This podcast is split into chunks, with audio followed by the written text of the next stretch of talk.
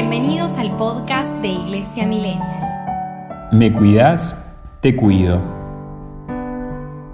Una de las personas que más quiero en este mundo me contó un día que cuando era chica, una de sus tareas principales era cuidar cabras en los cerros. Ella es de Salta, en el norte argentino, donde abundan las zonas montañosas y unos paisajes sin igual. Me explicó que tenía cientos de cabras y que se pasaba largas horas en silencio, pero mirando siempre por donde andaban. Muchas veces había que reconocerlas allá a lo lejos, casi como puntos que se confundían con las mismas piedras, pero que solo un ojo entrenado podía identificar.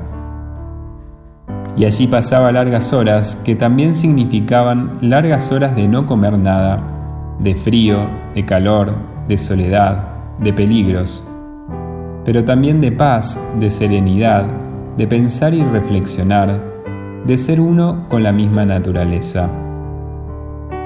Su trabajo no era opcional, sino que era la forma de vivir de su familia. Sin cabras no había leche ni carne, ni cuero ni dinero que ingresara para comprar otros víveres. Sin duda una tarea que tiene más de sacrificio que de romanticismo.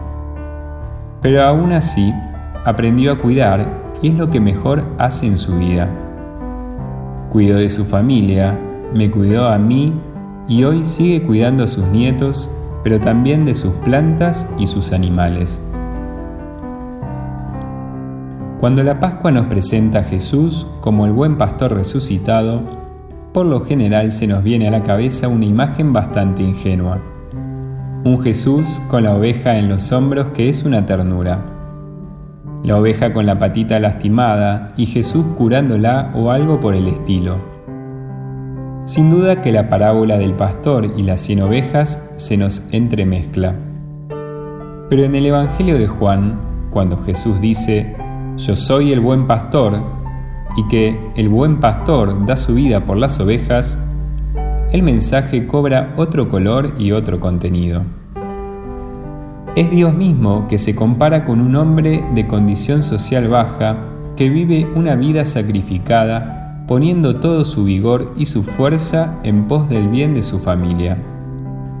Una imagen de Dios, al menos, poco común para la época. Pensemos que para el Dios de Israel no existían imágenes ni representaciones. A lo sumo, las alegorías tienen que ver con identificarlo con el rey o el jefe de los ejércitos que combate llevando a su pueblo a la victoria. Otros dioses de la época eran los dioses romanos como Júpiter, Saturno o Neptuno. Todos dioses que luchaban por prevalecer y que poco tenían que ver con los hombres, quienes solo debían evitar su ira para no pasar calamidades.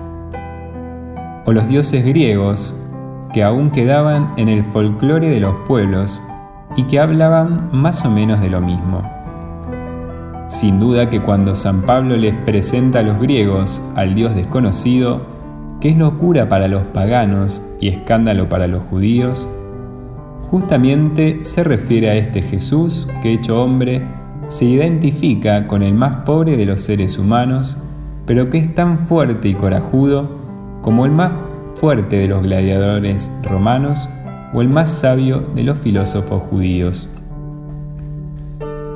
Por eso cuando Jesús dice, yo soy el buen pastor, sería bueno detenernos un rato y tratar de considerar lo que nos está queriendo transmitir porque no es una imagen corriente y mucho menos para los que viven en las grandes ciudades del siglo XXI.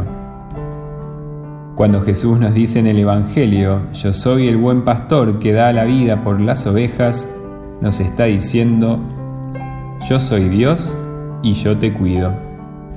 No tengas miedo porque yo estoy con vos, de día y de noche, en el peligro y en la enfermedad cuando la vida transcurre tranquilamente o cuando se pone vertiginosa. Yo estoy y yo te cuido porque soy el buen pastor. Te cuido porque sos mío y yo te amo. No soy un trabajador, no me pagan por cuidarte, Soy el dueño de las ovejas y por eso te conozco. Te conozco por tu nombre, por tu historia, y por eso te quiero, porque sos parte de mi vida. Y porque te quiero, te cuido, hasta dar todo lo que tengo, hasta dar la vida.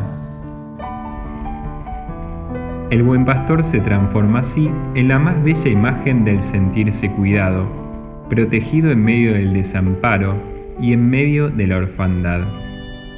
¿Y cuántas veces nos sentimos así, desprotegidos, a la intemperie, sin que nadie se ocupe o cuide de nosotros, sin que le importemos a nadie en este mundo o sin que nadie se dé cuenta de lo que nos pasa?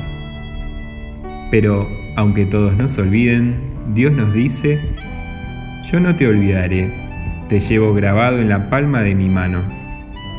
Esta es la gran locura de un Dios que se preocupa por nosotros, que no nos arroja en la existencia para que hagamos lo que podamos, sino que nos guía con amor. Esta fue la experiencia de la primera comunidad cristiana que no se sintió abandonada por su pastor aún después de su muerte sino que hizo la experiencia de sentirse cuidada y acompañada en el Espíritu en medio de sus innumerables dificultades.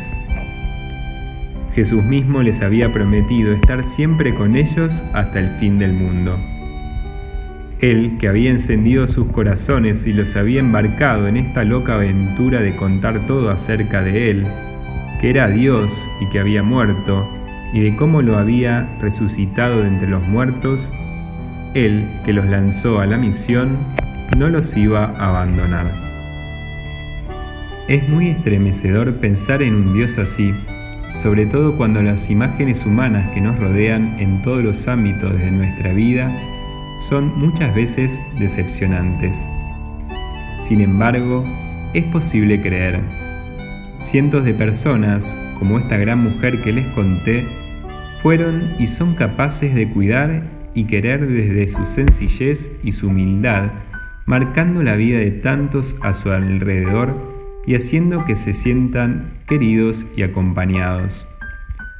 Y esto a su vez nos enseña y transmite esta hermosa vocación a la que, en realidad, todos estamos llamados, la del buen pastor, la de querer y cuidar al prójimo como Él nos enseñó, hasta dar la vida. Que Jesús, nuestro buen pastor resucitado, nos lleve por esta senda con su bello ejemplo de vida. Amén. Iglesia Millennial Podcast.